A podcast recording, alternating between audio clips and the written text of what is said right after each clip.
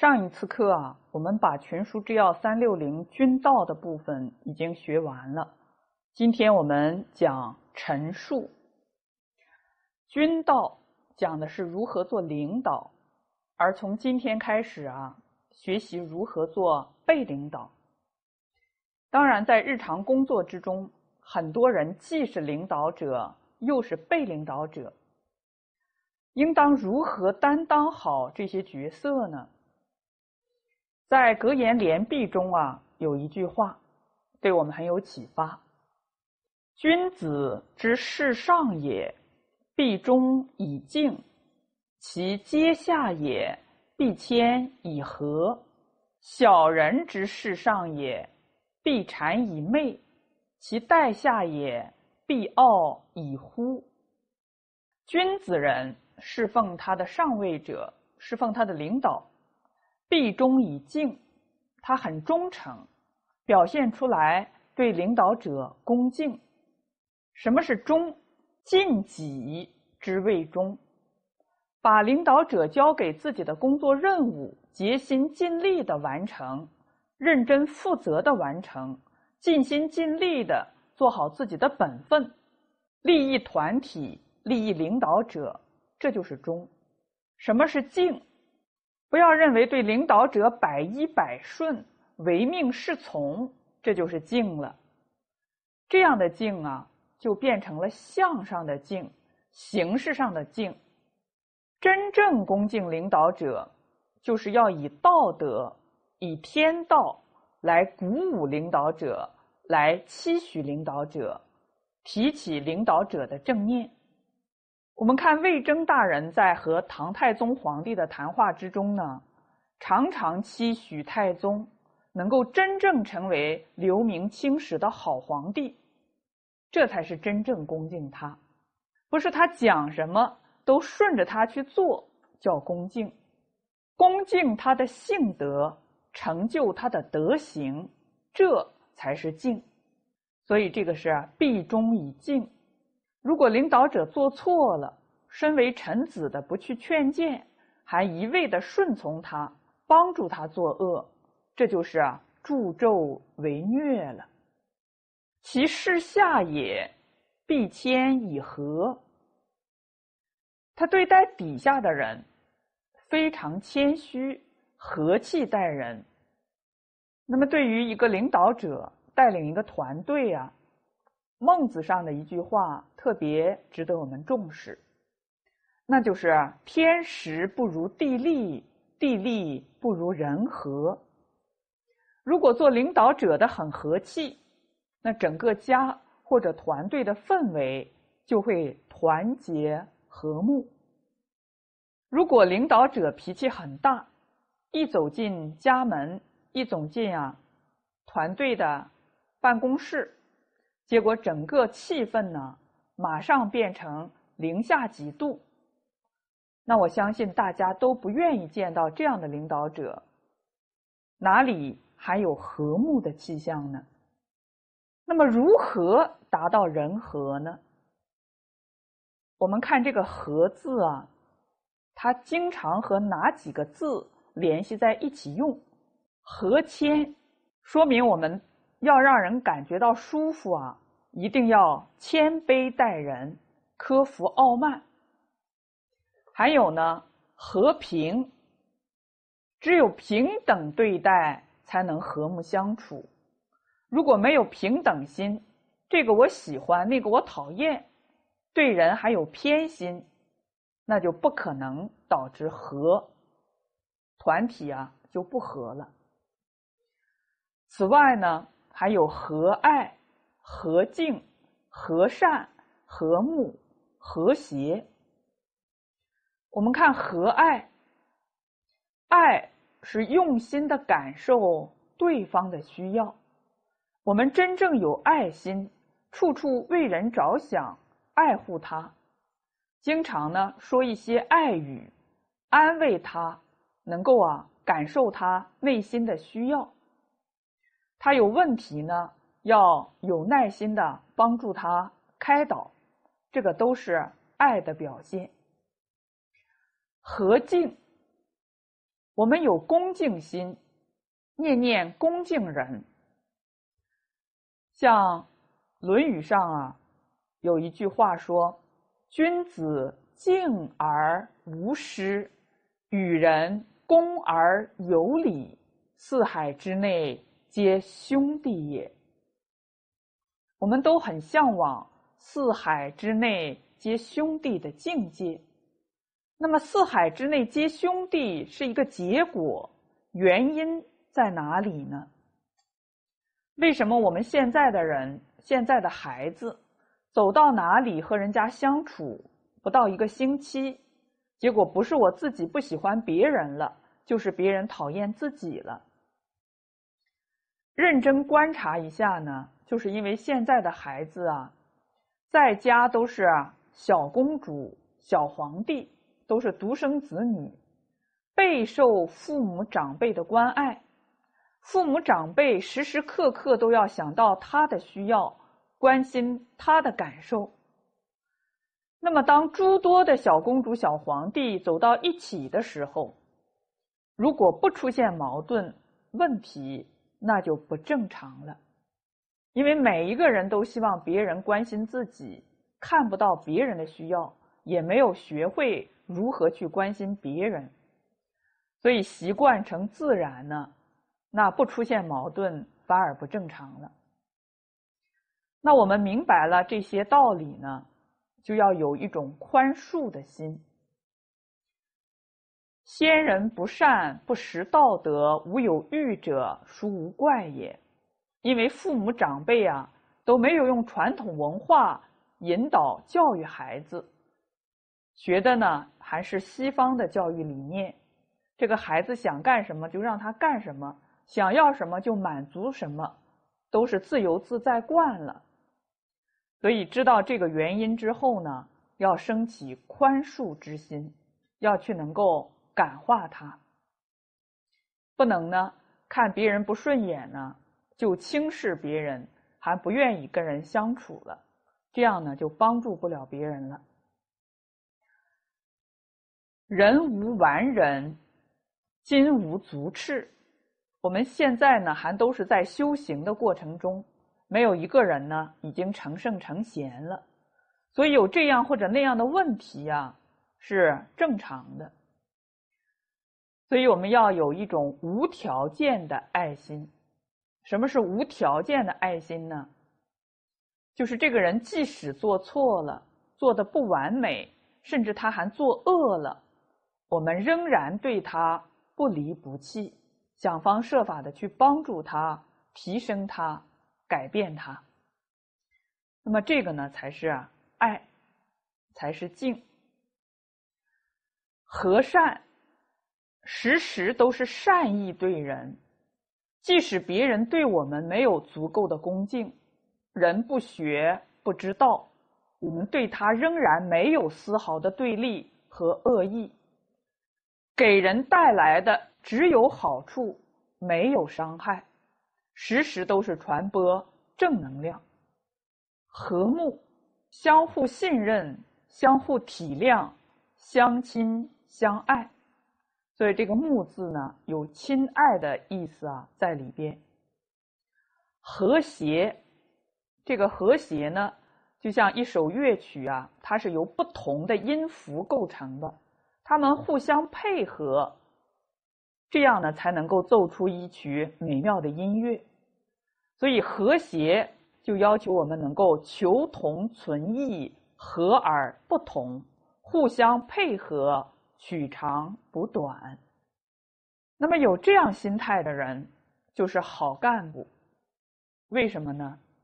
因为他时时能够以大局的和谐着想，只要他一开口。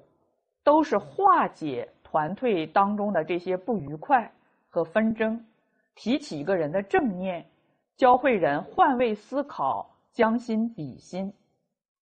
他能够调剂人情，安抚人的怨气和不平，把人的正念啊提起来了，而不是一味的去抱怨，使这个矛盾冲突越来越激烈。那么这样的人。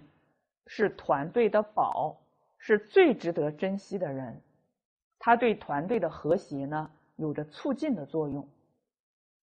相反，小人对待上面的人，对待领导者是什么态度呢？避谄以媚，就是谄媚巴结、阿谀奉承；而对待下面的人，避傲以忽，因为他的位子比较高，就容易小人得志，傲慢起来，忽视了底下人的感受和需要。乃至于对他们实际的身心状况都不能够顾及。比如说，我我们为了赶出成绩来，受人恭敬赞叹，结果把底下的人啊逼迫的身体都出状况，那就不人道了。这实际上还是好名的表现，因为太好名，追求赞叹恭敬。追求业绩，结果呢？观察体会不到周围人的需要，这也是私心的表现。所以，修身、齐家、治国、平天下的次序是不能够颠倒的。家不能齐，想去治国、平天下也是不可能的。那么，家为什么不能齐呢？我们团队为什么带不好呢？归根结底呀，还是领导者修身的功夫不到家。所谓的“德未修，感未至也”。那么在陈述这一部分呢，就为我们说明，作为人臣，作为被领导者，如何真正做到忠以敬。那么第一呢，就是立节，就是要有好的德行，树立气节。在古代啊，为官者都是老百姓的榜样，他越是有气节，越是有德行，老百姓、天下人就是越尊敬他，愿意向他学习。所以，中国古人为什么这么尊敬领导者呢？像孟子上也说：“绝一、耻一、德一”，让我们要尊敬领导者有爵位的人，尊敬有德行的人，尊敬上了年纪的人。很多人说，这不是官本位思想吗？领导者有什么好尊敬的呢？领导者呢，在古代的时候啊，他都有一个重要的特点。就是他能够成为领导者，必须首先有德行。所以我们读古书呢，我们看到诸葛亮鞠躬尽瘁，死而后已；范仲淹先天下之忧而忧，后天下之乐而乐；文天祥人生自古谁无死，留取丹心照汗青；林则徐。苟利国家生死以，岂因祸福必趋之。顾炎武，天下兴亡，匹夫有责。所以他们为什么受尊敬呢？因为他们开口啊，就是天下，就是国家，很少想到自己，自私自利的心很少。正是因为他们有这样的德行。有这样的气节，所以才受到百姓的尊敬。我们现在社会啊，这些做领导干部的人，说实在话呀，是很可怜，可怜悯者。为什么这么说呢？因为这些人呢，也都是受过良好的教育，这个教育是指现代的教育，有学历。他们也都希望成为受人尊敬、名垂青史的人物，而且也希望自己身心和乐、家庭幸福、子孙代代都有贤人出现，能够继承好的家业、家风，富贵超过三代，甚至呢，好的家业要代代相传，延续百年，千年而不衰。谁不希望这些结果呢？但是啊，因为没有机缘学习圣贤教诲，不知礼义，不知道该按照什么样的方法才能够实现这些美好的愿望，结果怎么样呢？结果啊，是聪明反被聪明误，所采取的手段和追求的目标，恰恰是背道而驰，南辕北辙。这正如《吕氏春秋》上所说的：“忠臣孝子，是当君主、做父母亲的人特别想得到的。”哪一个当君主的希望有忠臣？哪一个当父母的不希望儿孙孝敬呢？荣华富贵也是做人臣、做人子所希望的。但是结果呢？君主却得不到忠臣，父母也得不到孝子，臣子儿女也得不到自己想得到的。富贵荣显，这是什么原因呢？都是因为不懂得礼义所导致的，而不知道礼义，是因为没有学习圣贤教诲，所以古代的圣王没有不尊师重道的。一个人不重视圣贤教诲，就无从了解大道，他的所作所为。都是凭着自己的喜好，乃至于世俗的观念出发，随波逐流，那就很容易走弯路，走错路，甚至走上不归之路。不仅一生也体会不到君子坦荡荡的境界，反而经常都是啊小人长戚戚。所以人不学不知义，更何况我们现在人的地位啊，比不上古代的圣王，智慧也比不上古圣先贤，再不尊师重道，再不认真学习，怎么能够得到道呢？生活怎么能够幸福美满呢？所以我们看到现在社会啊，很多的贪官都纷纷的被拉下马。甚至走上了断头台。很多人呢对他们的行为也是很痛恨，但是仔细想想啊，这些人其实也确实是可怜悯者，因为没有接受过圣贤教诲。那么在这种社会状况之下呢，我们学习群书之要就显得特别的重要，特别的迫切。那我们看第六十条。历观古今功名之事，皆有积累书艺之际，劳生苦体，气阔勤思，平居不堕其业，穷困不易其速。这句话呀，出自《群书之要》卷二十八吴志下。这句话的意思啊，翻译过来就是。纵观古往今来，有功于社会国家、青史留名的人士，都积累了殊胜不凡的事迹。他们劳累身体，承受艰辛，勤奋思考，平常生活不荒废学业，遭遇穷困也不改变他的志向。那么看到这一句话呢，就让我们想到了孟子所说的：“天将降大任于是人也，必先苦其心志，劳其筋骨，饿其体肤，空乏其身，行拂乱其所为，所以动心忍性，增益其所不能。但凡古今成大事者呀。”可以说，贫困者是十之八九，而富贵的人士呢，仅仅是十之一二。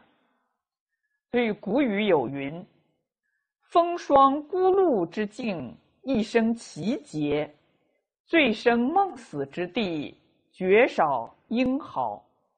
这也就是我们古人所说的“生于忧患，死于安乐”的道理。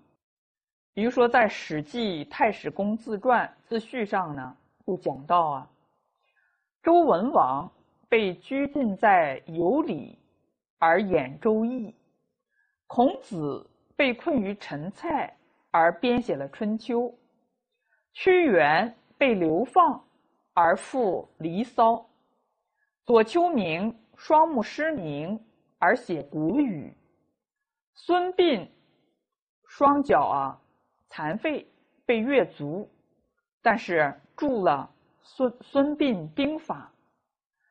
吕不韦迁蜀，到了蜀地呀边远的地方，做出了《吕览》。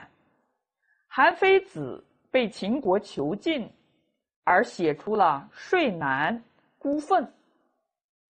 此外呢，像《诗经》三百篇呀，大都也是发愤所作。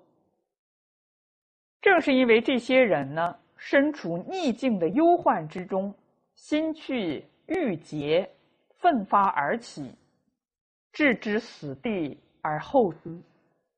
那么，至于死于安乐者呢？